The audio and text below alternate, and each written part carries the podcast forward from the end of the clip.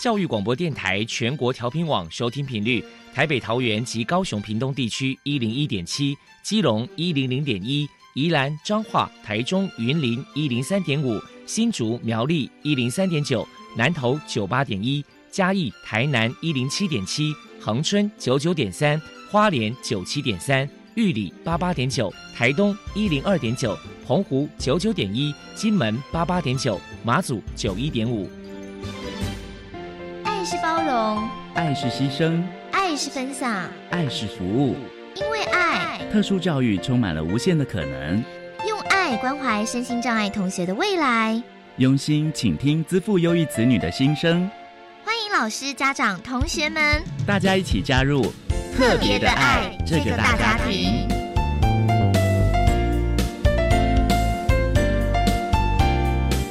本节目由教育部学生事务及特殊教育司指导，国立教育广播电台监制，欢迎收听。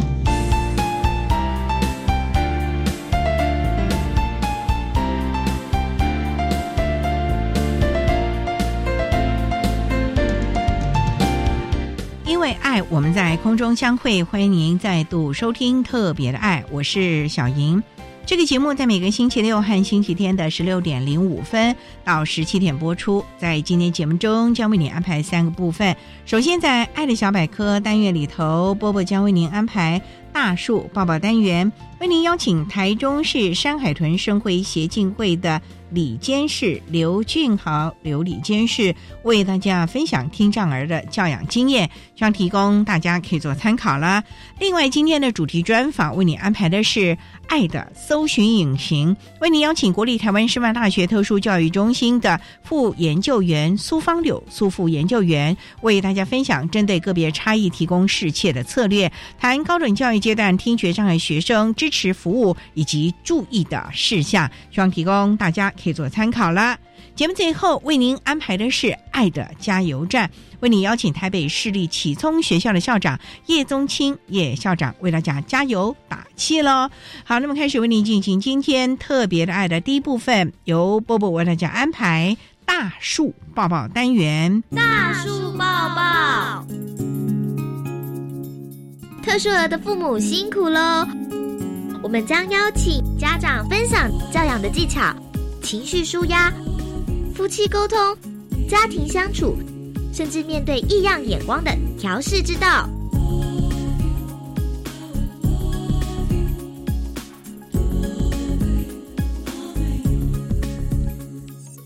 Hello，大家好，我是 Bobo，欢迎收听大树抱抱。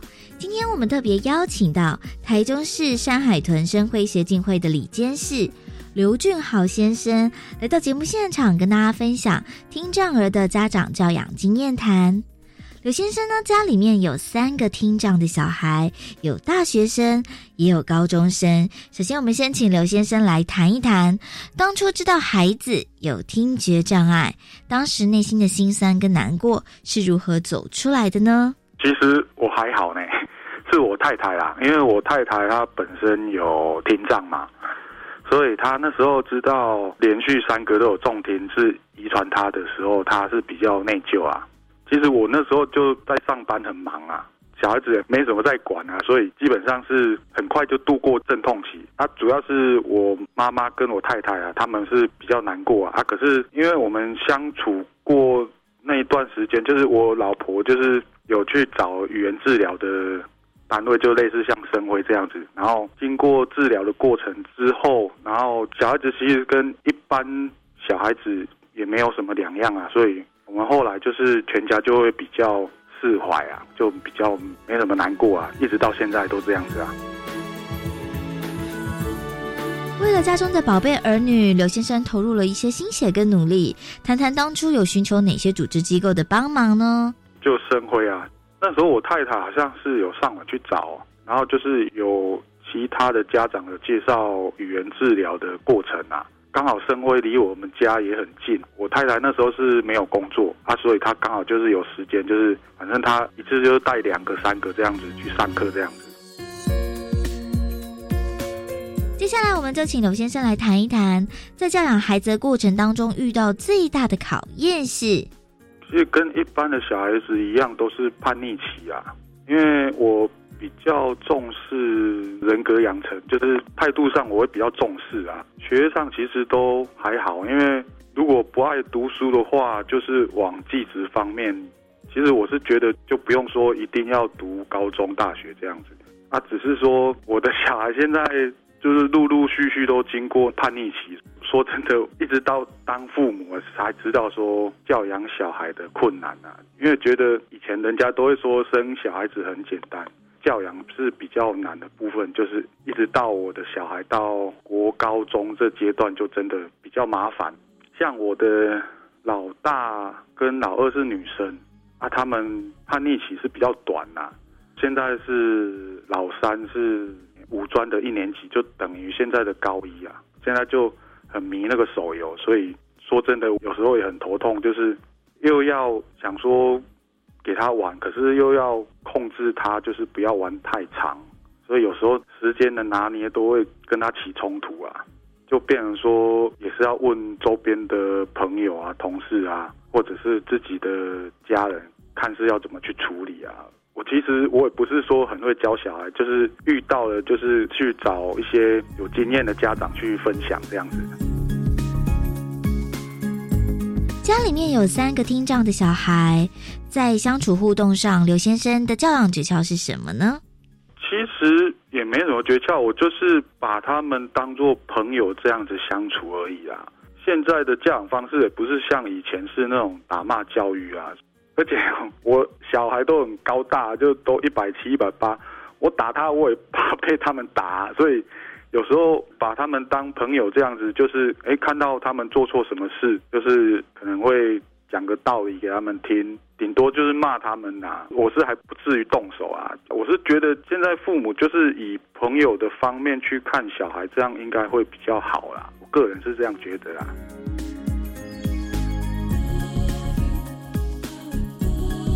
请教一下刘先生，当面对听障儿的情绪问题，您的教养方法是什么？我三个小孩真的有吵起来的话，一般都是我当黑脸呐，啊妈妈当白脸呐，啊可是我之前其实有去上我二女儿高中她上的课，她是说，假如说起冲突的话，两边先隔开了，就是先分开冷静一下了，然后事后其实我太太会。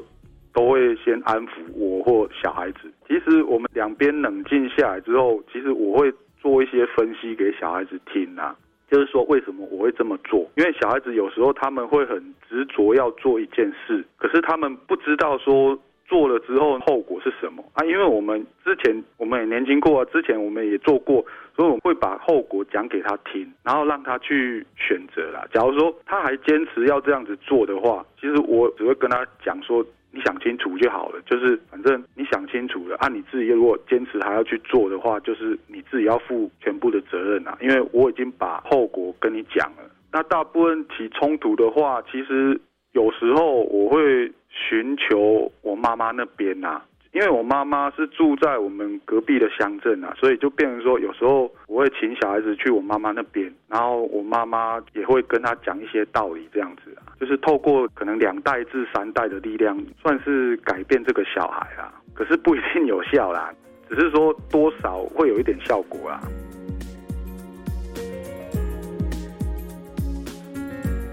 再来，我们就请您分享宝贝孩子所做的温馨感人的故事。其实说真的，我没什么感受到哎，他们现在的重心都放在朋友那边。其实我老大是大学，老二跟老三都高中嘛。其实他们的重心大部分都放在朋友那边啊。贴心的话，就可能就是父亲节会写卡片给我这样子，就是形式上这样子还是有啦。可是特别贴心，目前是还没有啦。最后，给同样是听障儿的家长，你有什么样鼓励的话想说呢？我觉得有听障的小孩子，其实不用说太介意啦。外面有些会歧视啦，可是不是大部分啦。我觉得还是我们自己教养的话，就是把小孩子就是教养的比一般听力正常的小孩更强的话，其实。出去社会上竞争的话，不是说会那么弱了，因为我太太她一直很 care 说重听这个问题嘛。啊，我私底下其实有问三个小孩子说，重听对你们学业上或人际关系有什么影响吗？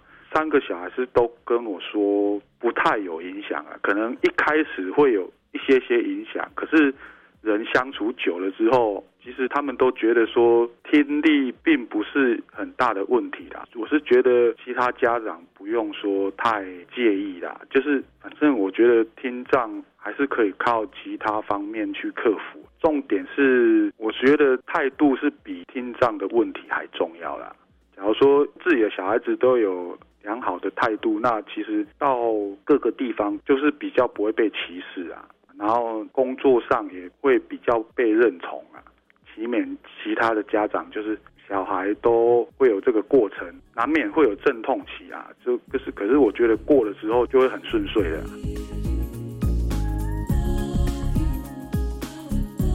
非常谢谢台中市山海豚生辉协进会的李监事刘俊豪先生接受我们的访问。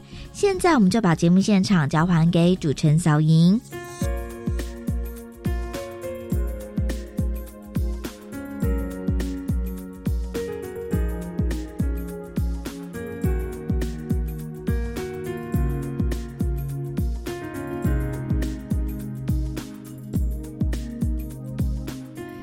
谢台中市山海豚生辉协进会的刘俊豪李监事以及波波为大家分享了听障儿的教养经验，将提供家长还有老师可以做个参考喽。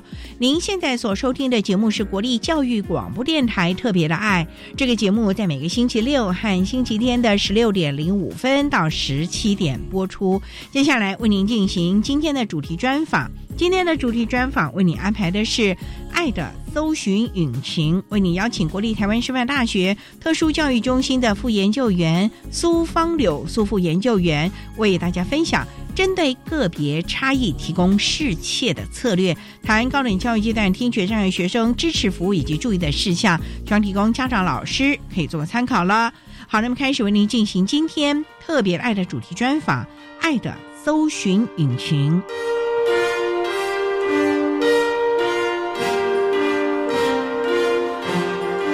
爱的搜寻引擎。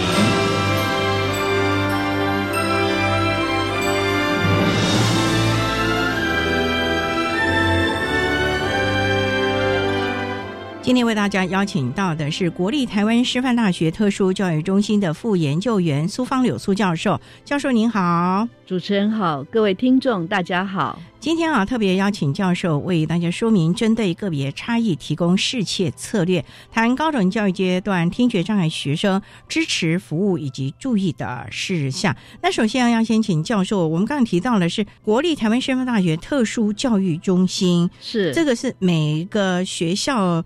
有特教系的，好像都有这个特殊教育中心啊。是我们台湾师大的特殊教育中心，算是成立非常早的。我们在还没有特教系的年代，民国六十三年就有这个中心了。哇！所以在那个时候都没有特教系，培育师资的责任就落在。台师大特教中心，当然那个时候的国北师，现在的国北教大，他负责启智类教师的培训。台南大学，它有一个视障中心，它负责视觉障碍的师资的培训。嘉义大学也曾经培训过听觉障碍的师资，但是很多主要就是我们台湾师大在培训。这个中心主要就是培育师资的喽。一开始从六十三年嘛，师资的培育是一个重要的工作。当然还有很多推广，就是到学校现场去协助老师这个部分。我们说推广的这个工作也是重点。所以，我们除了在学校里头有咨询专线之外，我们也出版丛书、出版期刊，然后还有到学校访视、办研习。等等，做很多提供一线的老师推广服务的工作。那教授，你本身也是主修特教的吗？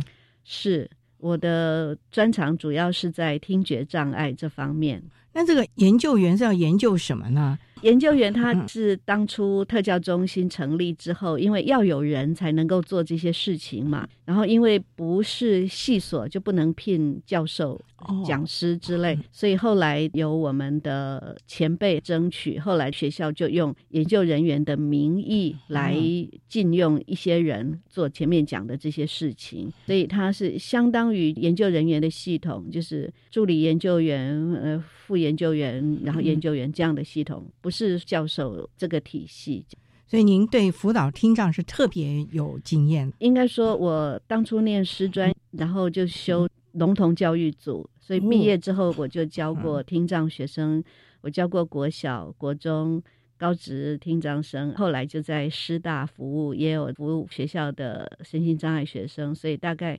从国小教到大学，听障生都教过。哇，所以您整个教育阶段您都了解了吗？呃，不敢这样说，学前还没碰。不过这也是一个很特别的了啊。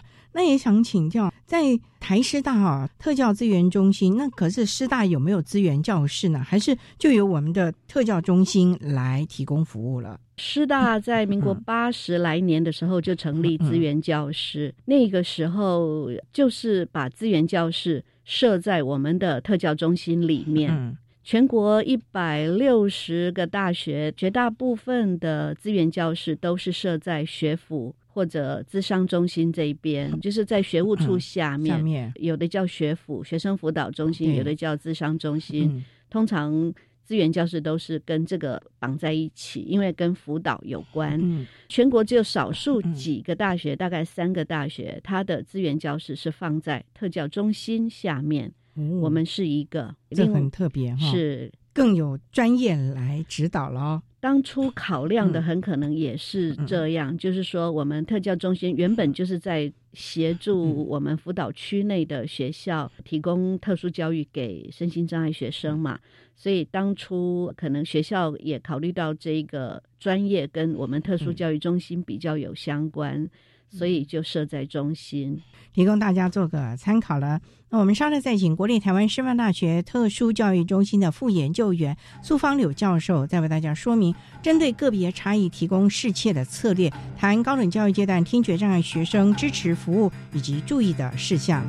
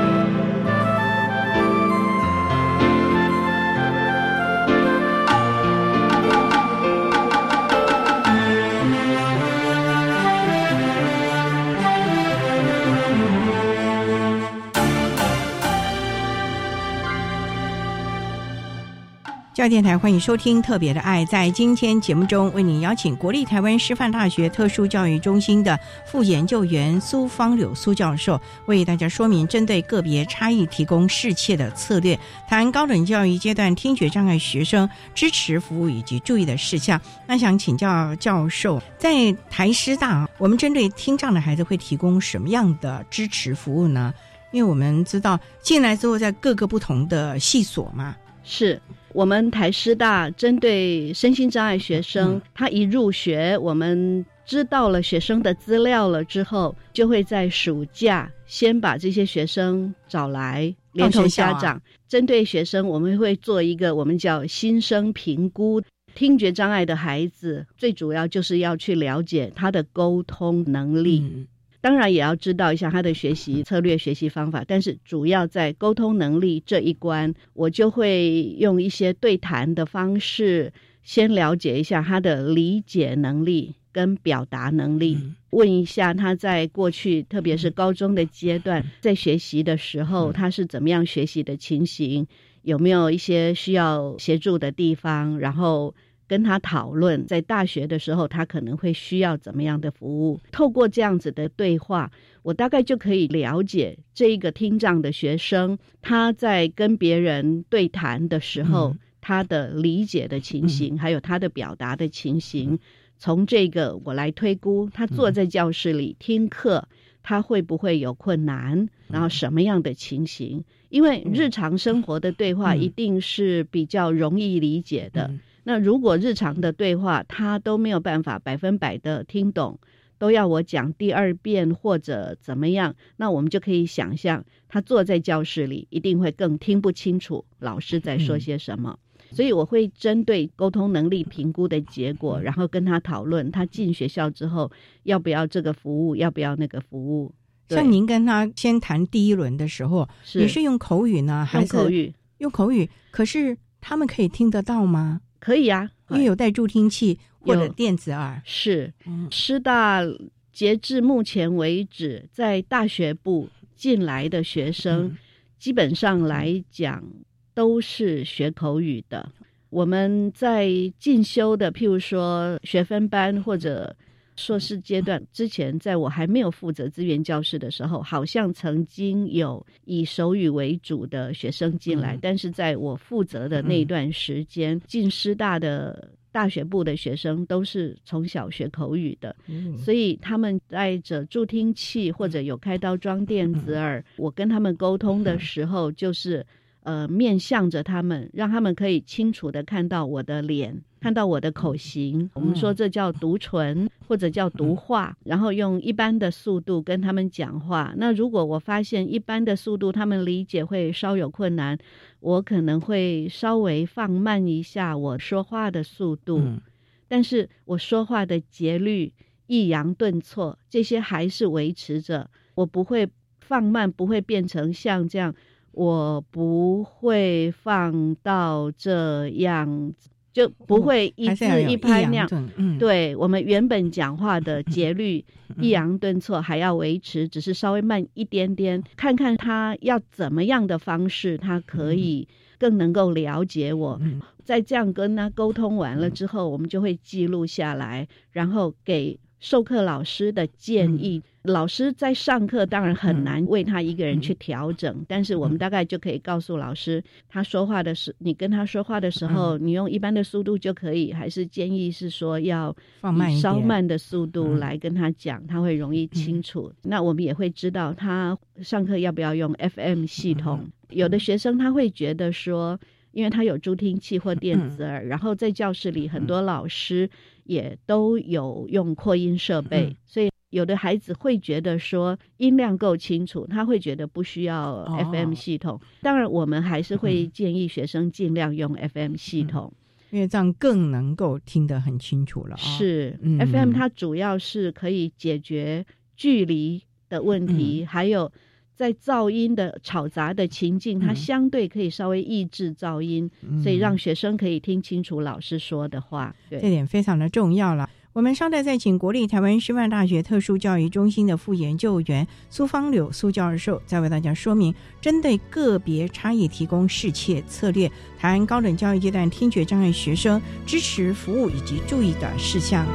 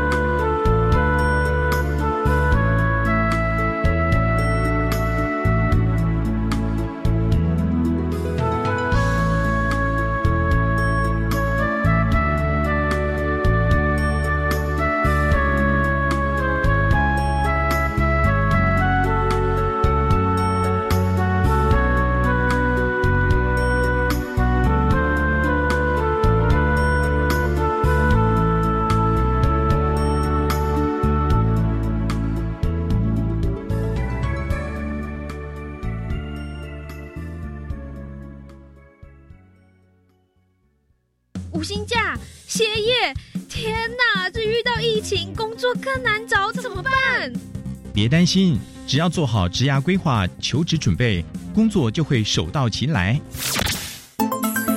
教育电台 Channel Plus 主题频道推出求职必胜全攻略单元，每集五分钟，帮你求职助攻。欢迎上网搜寻教育电台求职必胜全攻略。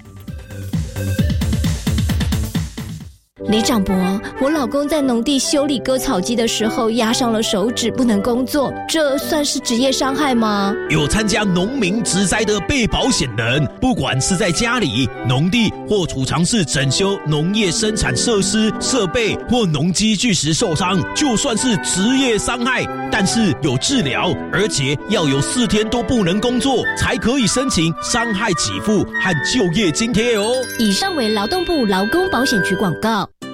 你是孩子眼中的万人迷，你是醋鼻桃 boy 的好帮手，你拥有耐心、爱心、同理心，愿意陪伴失依儿平安快乐的成长。欢迎教育、心理、护理、社工相关科系的朋友加入我们。中义基金会需要您，真才专线零二二九三一一六五九零二二九三一一六五九。管那么的水，落嘎西木啊！大家好，我们是欧开合唱团。您现在收听的是教育电台。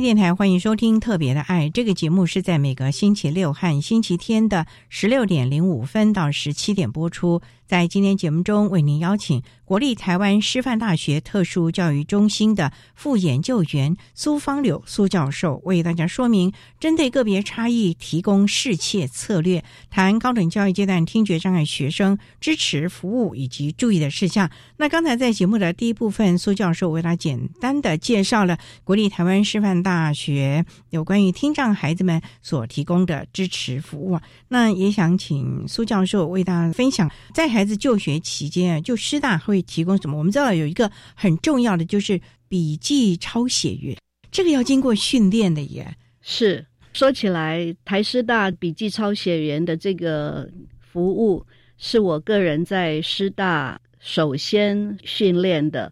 在民国九十年那个时候，师大进来了一位听觉障碍兼脑性麻痹的学生。他脑性麻痹的症状需求是少的，是轻的，但是他听觉障碍是很严重的。前面我有说，我们新生会先在暑假做评估。我在做评估的时候，我就发现，我问他你叫什么名字，你住在哪里，他没有办法了解，听不清楚是不是？对，然后表达也非常的不清楚，光是日常的对话他都没有办法理解，所以。我那个时候，我当下就判断他没有办法循着过去听障学生借笔记的方式来了解课堂上老师说些什么，同学讨论些什么。因为我们平常记笔记都是很简明扼要的把老师讲的一些重点列出来而已。可能老师讲一节课，我们写个一页两页的笔记就很了不起了，那个都是重点的记。可是这个孩子是。完全不知道别人在说什么，他光看那些笔记，他是不可能了解全貌的。所以我当时评估完，我就跟我们自云教室的老师讨论，我说这个孩子靠借笔记不行，要训练笔记抄写员。那我们也先跟导师讨论，因为以往没有收到沟通能力这么弱的孩子，他是觉得说先让同学协助一下看看。可是过大概差不多一个月。他就同意我们要训练笔记抄写员导师啊，对，我们就开始找同班同学还有学长姐来办培训。办完培训，让协助的这个笔记抄写员坐到他旁边，嗯老师讲什么，他们就尽量写。同班同学吗？有同学，有学长姐。哦，对，同班同学的优点是因为他也要上这门课，对，所以等于这个记笔记对他来讲是他本来他就要嗯专心做的事。那学长姐也有他的优点，就是因为这些课修他很可能是修过的，嗯所以他更能够理解，更能够掌握那个重点。我们写字当然不可能跟老师说话速度一样快，所以我们请他浓缩精简的把每一件事情记下来。嗯所以那个笔记抄写员真的是从有人开始讲话，一路写写到下课钟，那个手都快要断掉了那么多。当时民国九十年嘛，那个时候，对对。后来像嗯现在有一些人、有一些课，他就会用电脑打，哦打字就会比写字要快得多。但是我们的要求、我们的训练其实是同样的原理原则，他就是要尽量。把老师上课说的话，或者同学讨论、同学发问，就是在这个空间里头，大家讲的什么话，尽量写出来，让这个学生看得到。所以透过这样的方式，我们就协助那个同学。还有在那之后，我们大概有时候一年，有时候两年，我们会就培训，因为学长姐会毕业嘛，然后同班同学跟他升上去，后面如果有其他有需要的人进来，那我们就是优先。找同班同学、同系的同学，那当然也欢迎其他外系的学生也一起进来。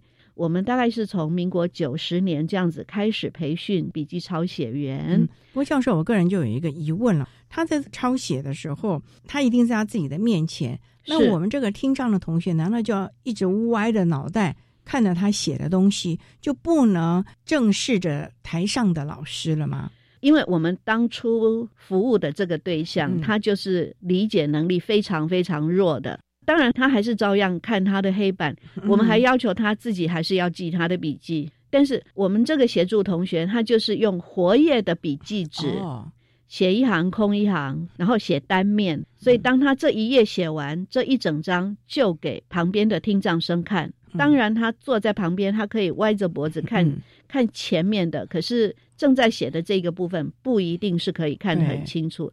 所以我们就是用写单面，然后写一行空一行这样的方式，尽快的把我们写好的笔记一页一页、一张一张的拿给他，让他可以看、可以阅读。遇到有疑问，他自己譬如说做记号或什么，然后问老师或者下课问同学，我们是透过这样尽快的把笔记抄写员所抄下来的笔记交给他，然后下课我们再把那一叠笔记再拿回来，再花个五分钟十分钟再看一下有没有写错字，有没有哪里没有写完整，再稍微再补一下之后。整个交给他。我们不是这样子做而已，因为笔记抄写员自己也要留一份笔记，所以我们就整理完之后，我们是去资源教室影印一份给资源教室，嗯影印一份给笔记抄写员自己，再影印一份给。授课老师原稿给听障学生，所以一个学期结束，这个孩子的笔记可能就是厚厚一叠。那我们资源教室就会把它装订成册，收存起来。因为同样的科目嘛，也可能以后还会运用得到辅导的时候吗？是有的时候是这样，就是说学生他会想要预习，他就可以跟资源教室借，或者有时候其他的孩子他修这一门课，他有需要经过申请，我们会提供给他。那我们还曾经有过一次是师大有外籍生。他听不很清楚，一般生还是也是特一般生，不是特殊生。哦、外籍生国语好像也不是非常的流畅。他上的那门课，因为没有听障生，嗯，没有笔记抄写员，那个老师特教系的老师跟我们资源教室的老师商量，我们就把前一年那位老师上那门课的笔记借给他参考，就是在特殊的情形之下，嗯、我们也会借出去。所以这个比超远还真的是非常的重要了啊！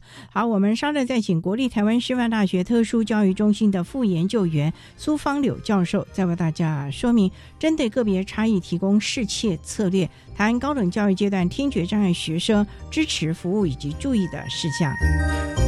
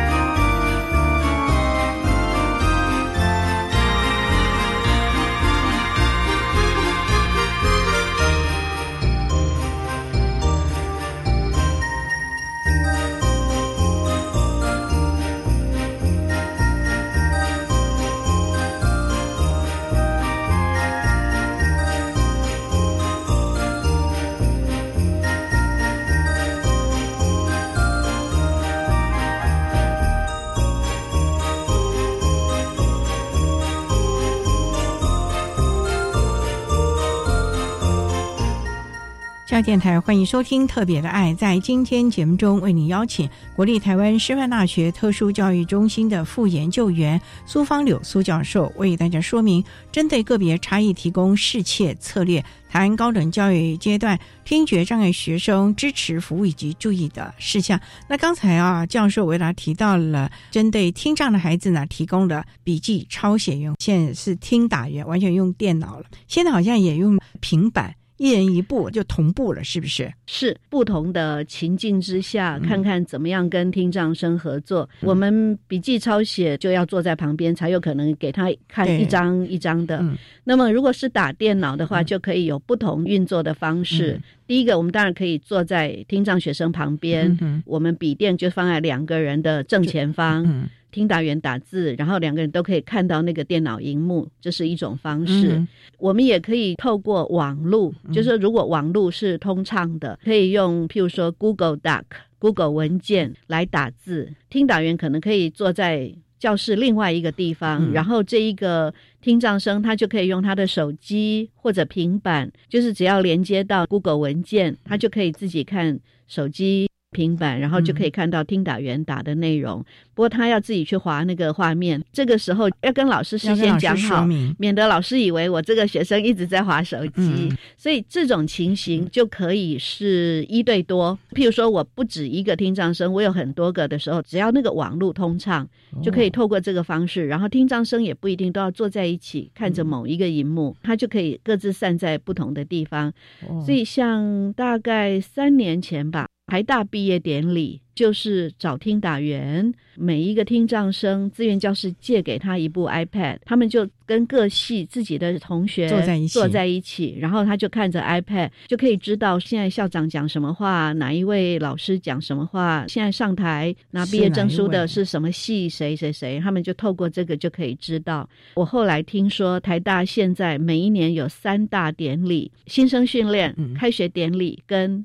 毕业典礼三大典礼都会找听打员来打，因为台大的那个场馆很大，学生人数很多。为了保持网络的通畅，听说是台大的电算中心拉一条专线给听打员跟这些听障学生用，因为大家都在那个会馆里，大家都用网网络，然后避免上机塞车。对，所以。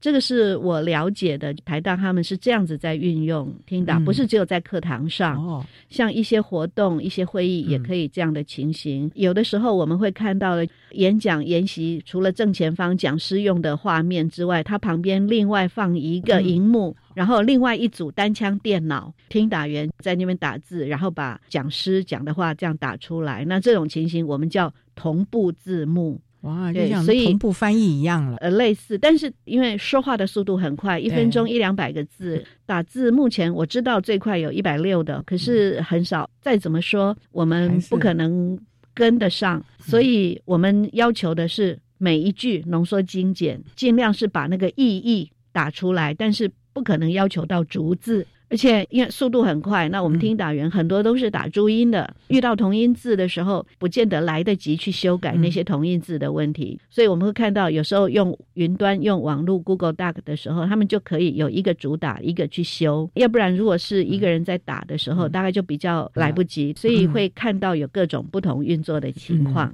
不过啊谈到这，那听障孩子在学习，我们最重要就是评量他的学习的成效，因为现在也要上台报告，纸笔测验是比较少了。现在大学纸笔可能还是有，然后还是要有一些写报告。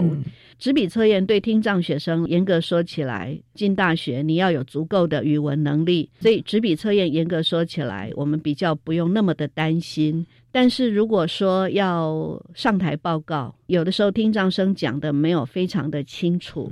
这个时候，我们会建议他要上台报告的内容，他可以尽量用更多的视觉的线索来协助台下的听众理解，看是把他要讲的一些关键词啊，尽量打出来，或者说尽量有其他的图示来协助他去理解。不要说因为他讲不清楚就不要上台，我觉得那样子是因噎废食，因为毕竟将来他还是必须要去面对社会，对，要。就业，你还是一定要去讲，应该试着怎么样去解决、去克服，让他去运用其他的方式来协助。但是如果真的完全不清楚的情形，那就是打字打出来，打字打出来，我们可以利用电脑的软体协助他把文字转成语音，等于说有电脑的语音替他去说出来他要说的。当然，这一个部分会比较花时间，所以要看听障孩子的表达不清晰到什么程度。哦，真的完全不清晰，是可以用这样的方式。我曾经见过一个台中教大的一位老师，他本身是听障，讲中文都不清楚。他出国发表论文要讲英文的，他就是把他要讲的话打出来，用语音替他发表。所以他人在现场，但是播放电脑的语音。当前面他有简单的说他是聋人，他讲的不清楚，所以用这样的方式来发表。所以我们是可以运用一些科技来协助，但重要的就是我们要勇于表现自己的不完美，以及你要真正的认真的学习。达到我们所谓的学术的水准了，是，这才是一个非常重要的高等教育自主学习的重点。是，好，那我们稍待再请国立台湾师范大学特殊教育中心的副研究员苏芳柳苏教授，再为大家说明针对个别差异提供适切策略，谈高等教育阶段听觉障碍学生支持服务以及注意的事项。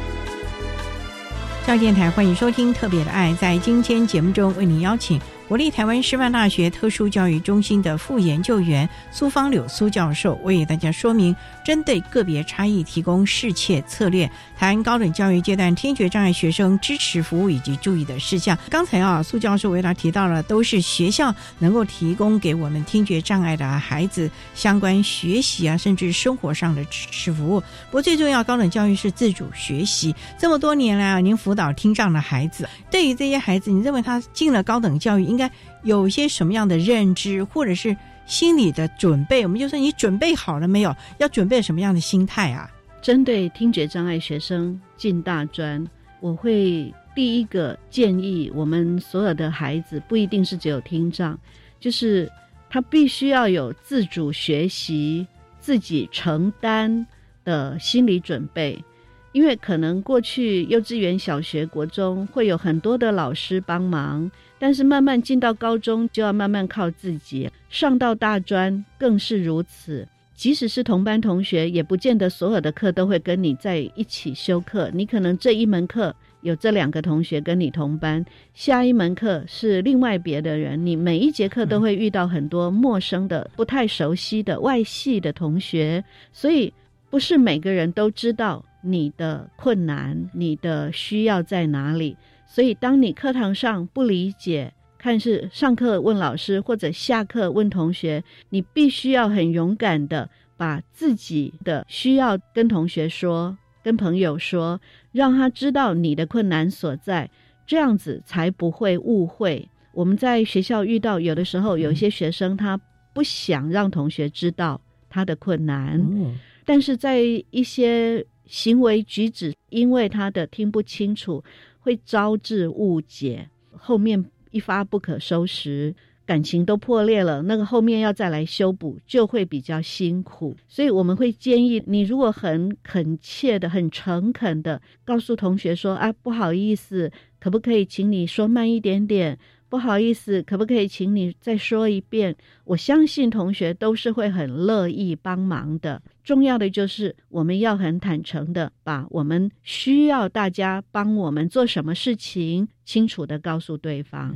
我想这样子一定可以在学习上面，在交友上面可以获得更大的支持跟鼓励。这在孩子本身了，那家长呢，是不是该适当放手了？是针对家长，我们其实一直希望跟着孩子的生理年龄跟心理的年龄的成长，家长要慢慢慢慢的。放手，让孩子可以学习为自己的未来做一些选择，即使是在科系的选择，或者是其他的方面，我们都尽量希望让孩子有机会尝试。我这边说一个例子，我们师大曾经有一个只考上来的学生，念理学院，不是听障生。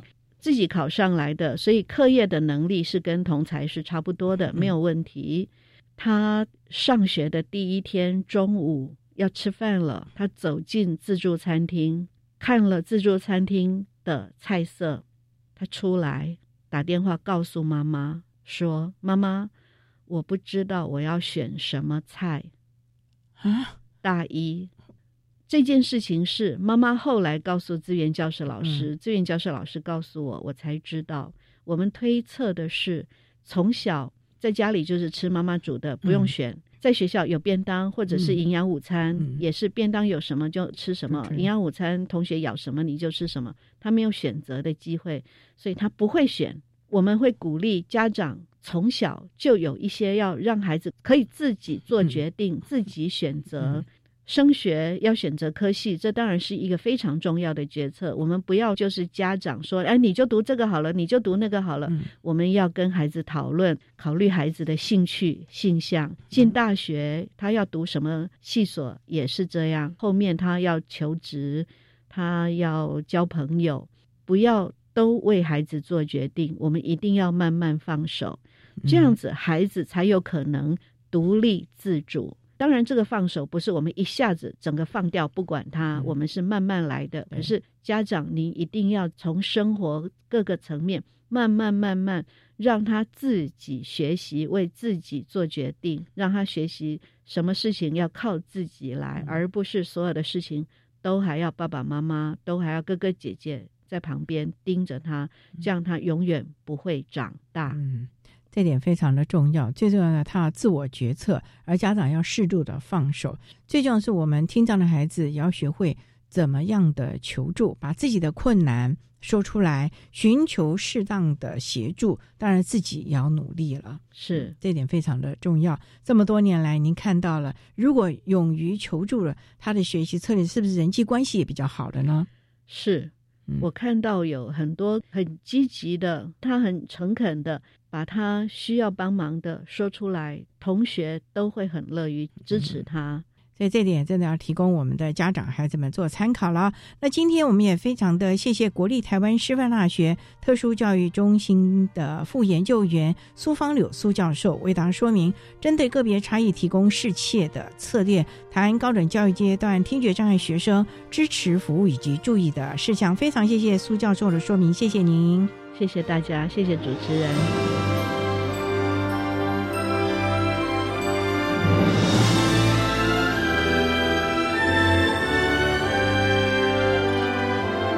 谢国立台湾师范大学特殊教育中心的苏芳柳副研究员为大家说明了高等教育阶段听觉障碍学生支持服务以及注意的事项，希望提供家长老师可以做参考。您现在所收听的节目是国立教育广播电台特别的爱节目，最后为你安排的是爱的加油站，为您邀请台北市立启聪学校的校长叶宗清叶校长为大家加油打气喽。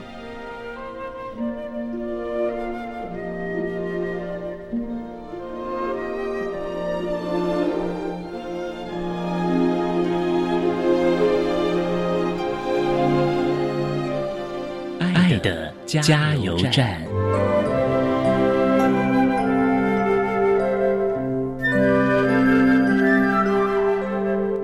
各位听众，大家好，我是台北私立启聪学校校长叶中青。我做特教已经一辈子，我在听障教育上面有几点想要跟各位听众朋友分享。听障生的教育要及早建立他的完善语言系统，而且越早越好。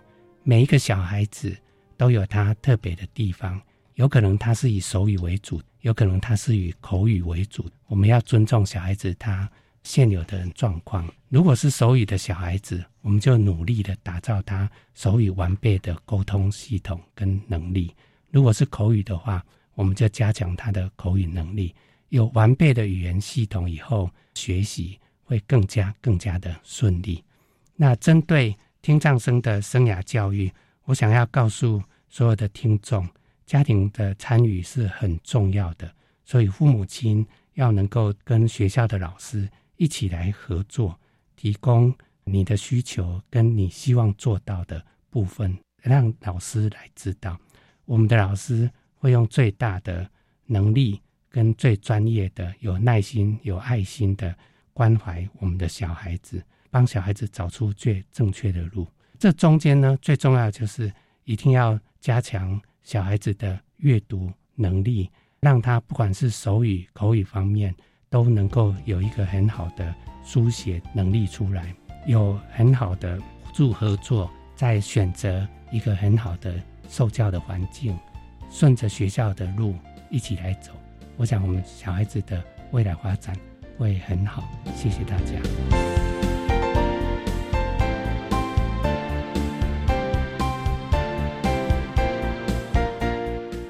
节目就为您进行到这了，感谢你的收听。在下个星期节目中，为您邀请社团法人台东县自闭症协进会的创会理事长孙中光孙理事长，为大家分享那一段坚持的岁月，我的孩子的早疗过程以及经验分享，希望提供家长、老师还有同学们可以做参考喽。感谢你的收听，也欢迎您在下个星期六十六点零五分再度收听。特别的爱，我们下周见了，拜拜。